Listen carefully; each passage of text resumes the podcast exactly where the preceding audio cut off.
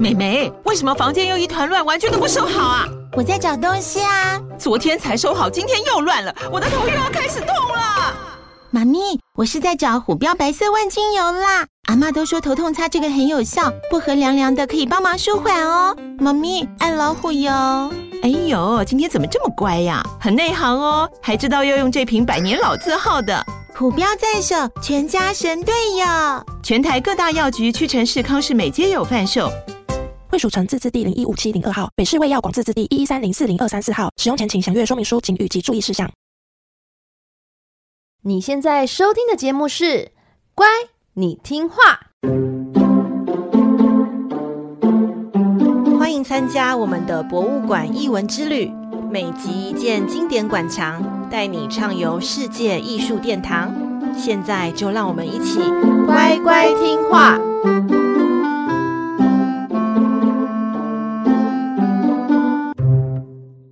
大家好，我是葵花子。嗨，我是佩金。欢迎收听《乖，你听话》第四季的节目正式开播。新一季的主题呢是博物馆经典馆藏系列。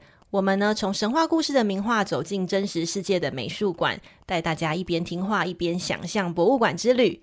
以后呢，去欧美旅行参观世界级的博物馆和美术馆，就可以把这系列的 Podcast 和 IG 当成中文导览，这样就能够快速的知道重要的必看馆藏，不用再一头雾水走马看花喽。哎，真的是想的非常好哎！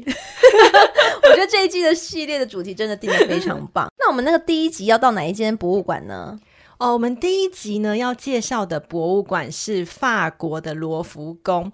根据呢，译文知名媒体《艺术报》公布，二零二二年全球前二十名最受欢迎的博物馆哦。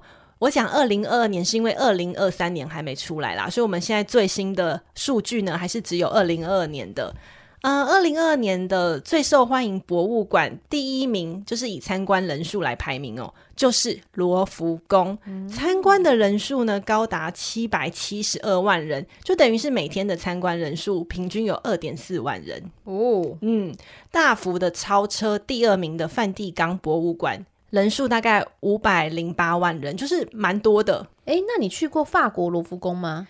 哎，我没有去过法国，我也没有去过罗浮宫。但是呢，葵花先生就是今年十月的时候刚刚去了罗浮宫一趟，他去去旅欧洲旅游啦。那当然，就是到了法国的时候，就会去参加参观罗浮宫。他当时很很赞的一个地方是说，他住在罗浮宫附近，大概步行十分钟以内的地方。哦，所以他有每天都去吗？他没有，他没有每天都去，但是他是的确有去了那边，大概参观了四个小时左右。哦，就是他不用提早排队，是不是？他们当时是有特殊的朋友带他们进去，所以他们没有排队到。哦。那我就问他说，参观罗浮宫的呃感觉怎么样，或是住在罗浮宫附近的感觉怎么样？因为你看这么接近这个法国的艺术重镇，附近应该很赞吧？那个氛围感。他居然跟我说啊，附近的确都是一些古典的建筑，看起来非常的美，跟台湾完全不一样。但是呢，路过有些小巷子的时候，会时不时的飘来一些尿骚味。哎、欸，好像不是很多人他们说，他们地铁啊或街道都是尿骚味嘛。然后他就说，这种尿骚味和街道上的古迹形成了非常一种奇怪的对比，他觉得非常冲突。但这种冲突呢，还是掩盖不了他看见罗浮宫还有那个金字塔的时候带来的这种冲击哦。罗浮宫呢，它的馆藏共有四十八万件的艺术品，数量非常的庞大，不仅适合艺术的爱好者，也适合对西方历史和文化有兴趣的人。但是呢，我们很少把建筑物的本体哦当成艺术品来看。但其实博物馆的建筑设计呢，本身就是一件最大的文物和艺术品。因此呢，这一集我们就先从这一座全世界最受欢迎的博物馆开始吧。现在的罗浮宫哦，它光是展览的面积哦，就是大概有六万平方公尺。大家听到这个数字可能会觉得有一点模糊，但其实它大概就是呃八点五个标准足球场这么大。我说的还只是就是展览面积，不包含像其他的库房啊，或是它的花园等等哦。那这个在展览面积来看，它其实是世界上第二大的艺术博物馆哦。那世界第一是谁？诶，世界第一其实在俄罗斯，叫做艾米塔吉博物馆。哦，好遥远，对，好遥远。那罗浮宫原本呢是历史上很多位法国国王的宫殿，它的雄伟的古典建筑啊，并非一触可及，而是经历了八百年这么长的时间去做扩建和改建，可以说是和法国历史紧密相连的。罗浮宫呢，开始建立于一一九零年，大概就是十二世纪左右。其实啊，它一开始的时候不是宫殿哦，它是作为防守要塞的城堡，所以它的规模其实不大。一直过了三百五十年后，也就是到了十六世纪中期的一五四六年，由当时的法国国王法兰索瓦一世开始进行扩建。后来又经历了很多有名的国王啊，像是亨利四世、路易十三，还有最有名的太阳王路易十四等好多位法国国王的继续扩建和改建工程，才形成大致的规模。它现在大致的规模就是像，嗯，该怎么说，就是一个么字形的建筑，它是由三条长廊来组合而成。如果是我们比较在地的说法，可能就是说它比较像是三合院哦。哎，那其实其实你这样讲的话，就是罗浮宫其实没有一个主要的建筑师，对不对？它是历代这样子。慢慢演变下来，对，它是经过很多位就是建筑师依照当时的风格进行扩建和改建的。我们刚刚说它虽然像三合院，但它的确就是比那种台湾的三合院规模大，非常非常的多。嗯、那围绕着这个三合院中央的这个广场呢，则称为拿破仑广场。罗浮宫呢，作为多位法国君主的宫殿哦，当然想当然了，就是会收藏很多王室贵族还有教会的艺术品，还有奇珍异宝啊。但是后来呢，太阳王路易十四他搬移到近郊的凡尔赛宫，就是他离开了这个罗浮宫，然后搬到凡尔赛宫啦。可是呢，他这个皇室珍藏的大量的收藏品呢，就把它保留在罗浮宫，所以罗浮宫在这个时期就变成了王室宝库的功能。接下来的路易十五呢，跟路易十六呢，诶，他们开始采取系统性的方式来收藏和管理艺术品。因为以前的国王可能就是把他们这些很珍贵的大量的藏物给收进来，可是却没有好好的做，可能只做很基础的分类啦。哦，就当、就是、真的当一般仓仓库在使用。对，就盘子就盘子区，嗯、然后什么呃锅碗瓢盆就锅碗瓢盆，然后金库金饰就金饰，没有去依照年代啊、嗯、或者是风格做呃管理。但是到了这两位国王之后，诶，他开始有系统的去做分类和管理，逐步的呢，将罗浮宫的形象从皇宫宫殿转型到了博物馆。最后啊，终于在法国大革命期间的一七九三年，这一年对于罗浮宫而言非常非常的重要哦，因为呢，罗浮宫改名了，叫做中央艺术博物馆的名称正式的开幕，所有的公民都可以免费入场哦。不再受到社会阶级的限制，大家都可以无条件的欣赏艺品和文物了。哎、可是啊，为什么他是选在就是法国大革命这个期间，就是开放给这种公民免费入场？是因为让大家可以偷吗？就是你知道，就是政府发钱的概念嘛？你说哇，那个贫穷百姓看到就王室收藏贵贵的，可以拿一下，嗯、拿一下。对呀、啊，怎么在那么动乱呢？不行啦，拿一下会被枪毙吧？对啊，好神奇！那为什么是在这时候？因为呢，法国大革命期间，他是宣扬自由、平等、博爱等理念哦。他其实反对贵族特权的封建制度，所以呢，呃，开放罗浮宫这样子的举动被视为说，哦，向这些理念致敬。你看嘛，这些不再是王室的呃特权，而是哎，一般的老百姓也有机会近距离的接触哦。那到了法国大革命结束之后，然后呢，伟大的拿破仑崛起了。这时候，原本叫做中央艺术博物馆的名称呢，诶，也随着这位好大喜功的拿破仑而改名，叫做拿破仑博物馆。拿破仑呢，他其实对罗浮宫的贡献不小哦，因为呢，随着他的军队征战欧洲，他从欧洲各王室、教会、修道院还有公共建筑掠夺而来的艺术品啊，数量多到罗浮宫必须要再次的进行扩建工程，才能够容纳保管。直到拿破仑在滑铁卢战败之后呢，依照这个战败的条件，他必须要归还从其他国家抢夺的作品。这些归还作品的数量高达五万多件，你就可以想象他当时对艺术品的收藏哦，诶，其实可以说是搜刮啦。嗯，这一种喜好嗜好已经到达了贪婪收集癖的程度了。就他有对那种战利品的执着啦。对，就是到一个地方，他觉得不错，就是带回来，带回来这样子。那罗浮宫呢，在后任接管的政府还有学者，尤其是拿破仑一世的侄子拿破仑三世。他打造出我们如今熟知的罗浮宫。那法国呢，本身对于收集艺品还有文物的热度啊不减，馆藏量持续的扩充，直到罗浮宫再也没有办法负荷更多的新藏品了。于是呢，决定将一八四八年以后的作品移到了罗浮宫对面的奥赛美术馆。这代表什么意思呢？意思就是说，如果你喜欢十九世纪中期以后的艺术风格，比如说你喜欢莫内啊、高更啊、梵谷、塞尚这些印象派或是后印象派哦，你绝对要参观奥赛美术馆。可是呢，如果你偏好的是古文物还有古典主义的建筑艺术，那就是罗浮宫就是你的首选。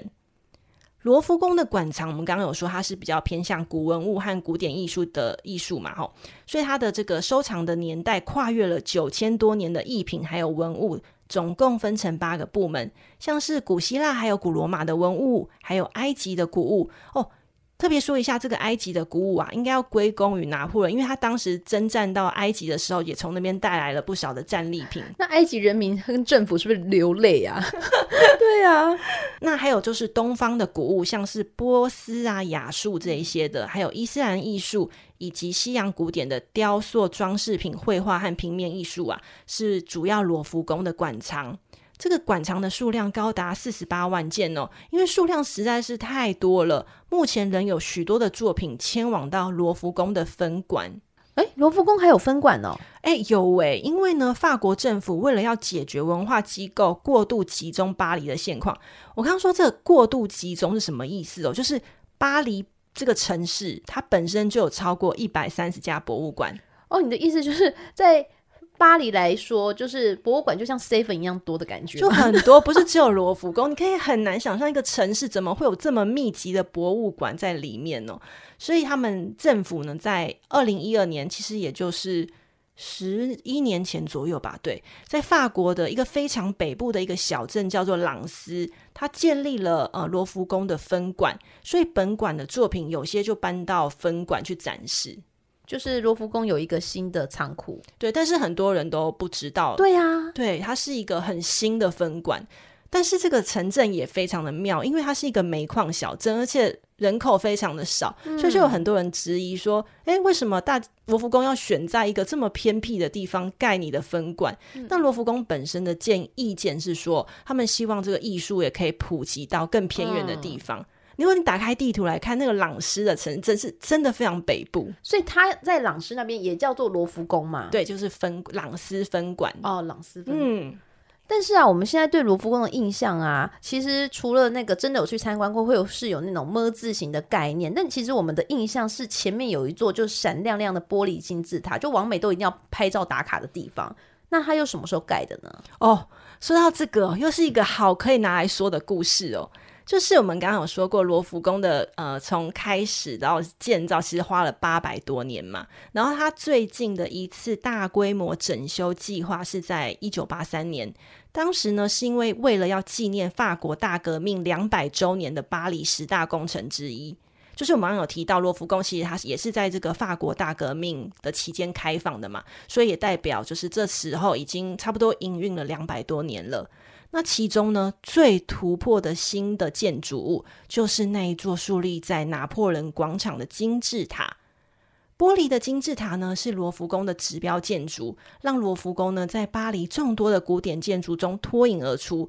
我们说它是现代和古典建筑的完美融合。不过，请注意哦，我们说它是完美融合，是我们现在的赞美。因为呢，在当年要盖这一座金字塔的时候，可以说是遭受到巴黎社会激烈的批评还有唾弃啊，是太前卫了，是吗？是的，玻璃金字塔呢，被当时的法国人诟病讨厌的原因呢，其实有好几个。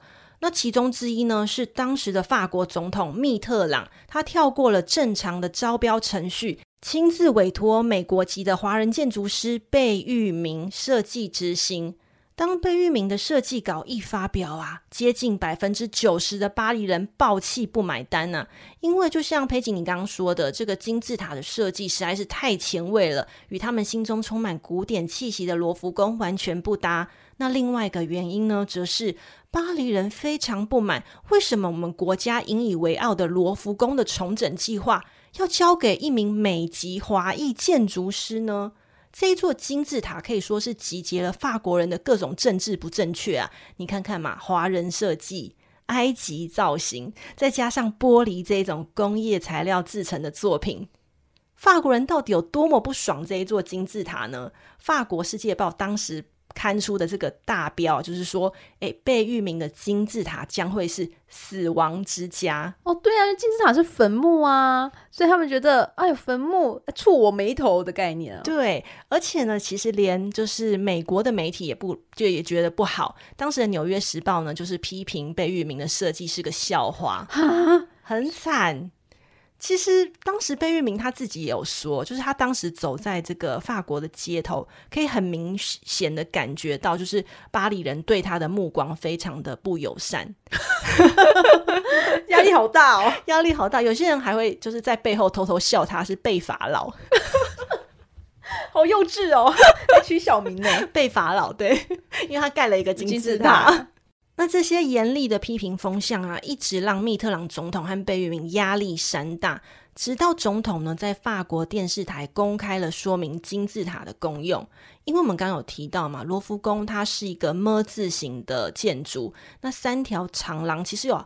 呃，十几个出入口，这个动线实在太混乱了，而且管理这个出入口的工作人员也太多了。所以呢，他在这一次的整建计划之中呢，其中就是有一个愿望，是希望可以在中央的广场盖一个主入口，来统整所有的参观动线。他呢，甚至请了贝聿铭做了一比一的金字塔模型，来证明玻璃这种材质的设计可以让人，你无论是从哪一个地方呢，就是你走入这个广场，无论从哪个角度，都可以看见罗浮宫的全景，不会因为这个建筑而挡到。嗯，因为它是玻璃透明的嘛，对不对？哎，而且我觉得密特朗总统他非常有自己的艺术见解，因为呢，他在这场就是公开的呃演说中，他其实后来有点就想说教吧。大概大意就是说，哎、欸，你们现在所谓的古迹，在当年也是古代的现代建筑哦。他、嗯、对他讲的对啊，对，所以说你说古迹神圣不可侵，不能加上新的艺术元素，他觉得这件事情蛮可笑的。但其实我觉得当时的人民会这样反对，其实也是一种阵痛期啦，因为你要马上大家马上接受，其实也很困难呢。对，因为他真的是太先进了，哎、欸。嗯我有问葵花先生，他到现场看到那个金字塔是什么感觉？嗯、他说他还是觉得有点怪怪的，也是很冲突，是不是？是觉得就是冲突，很冲突。所以可以想象，是当时的巴黎人看到这个罗浮宫出现了这一座透明金字，他们内心的冲击一定也是非常的大。但是我觉得密特朗总统他说的也没错，因为罗浮宫的建设已经超过了八百年这么久，那世界呢一直都在改变。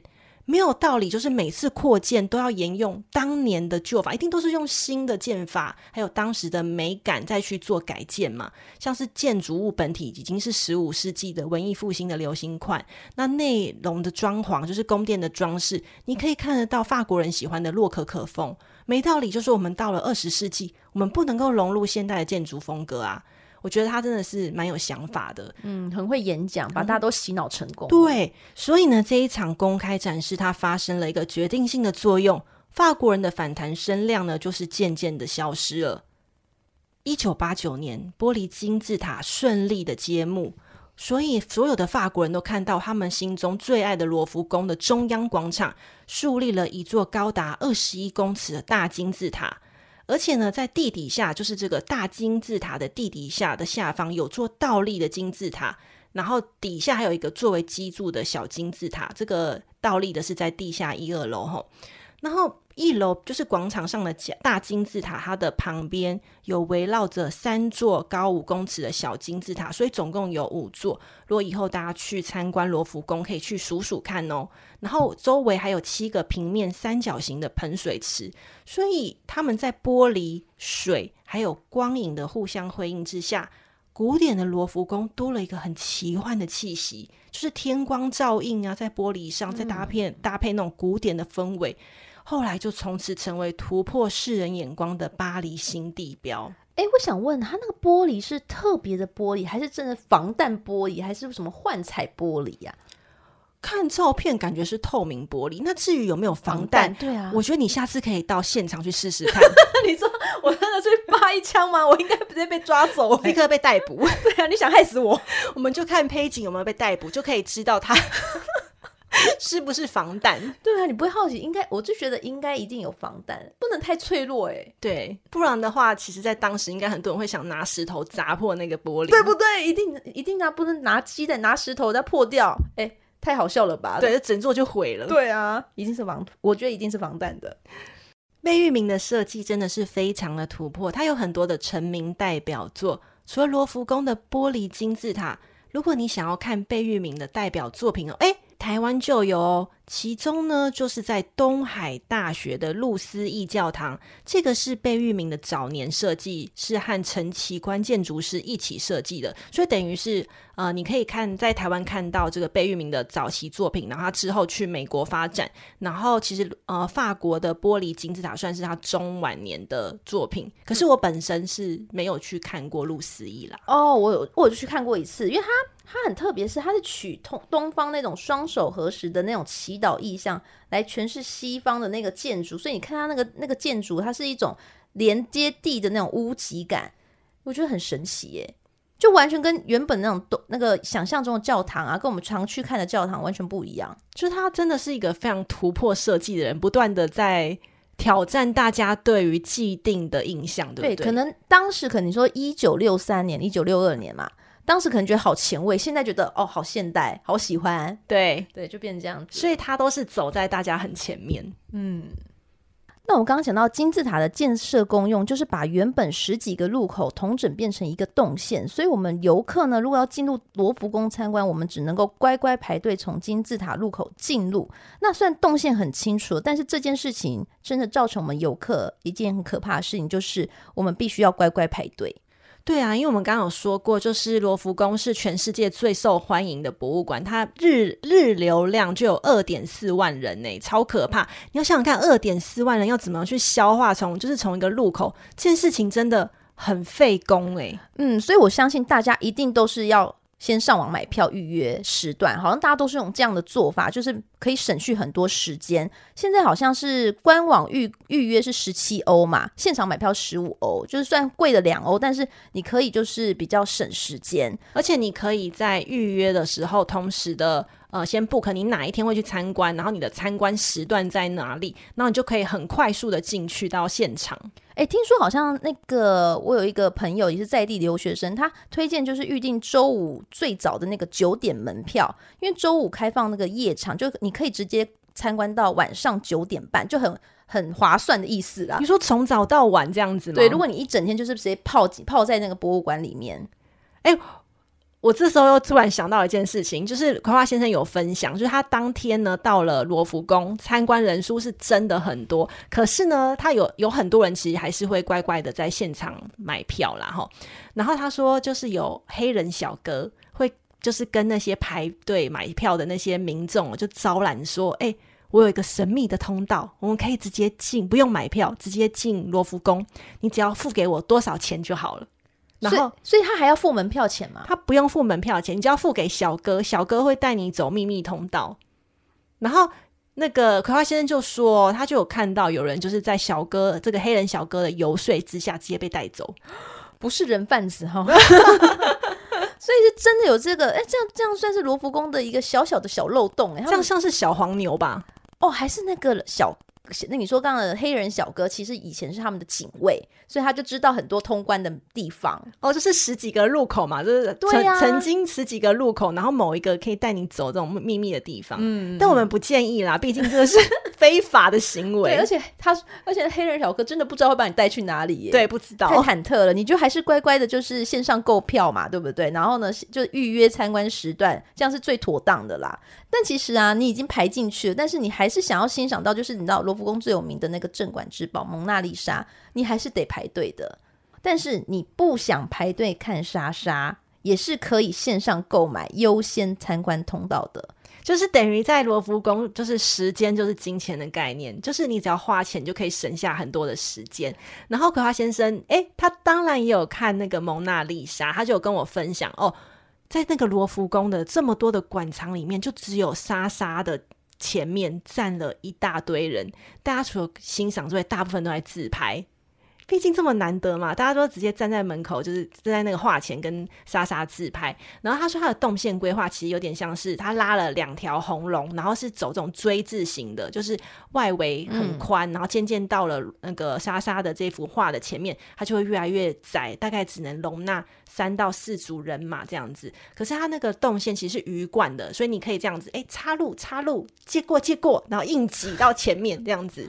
然后他就说，大部分游客到了前面之后呢，就是会拿起手机狂拍照。可是我觉得葵花先生他呢很妙，我问他说：“哎，那你的自拍照在哪里？”他说：“我没有拍照，因为呢，我想要用亲眼看，好好看着蒙娜丽莎，所以我在他的面前站了五分钟这么久。”太失意了吧？不是连一张都没有拍吗？哎、欸，一张都没拍，哎，他就在前面站了五分钟。然后他说呢，可以很明确的感觉到莎莎也跟着你对望，有灵魂的在跟你对望，所以他就这样对望了五分钟，对，留下了深刻的一个回忆，对，就没了。然后我想他背后的游客应该很生气，哦，对，五分钟很久哎，很久啊，一般人大概就是啊，拍拍拍，好，一分钟就这样结束了，对，然后结束之后，他就会从那个他的，我刚刚不是说有那个红龙拉、嗯、拉线过来嘛，然后到中间，然后中间的两旁就是有出口的道路，有管方的人员会站在那里管制人口。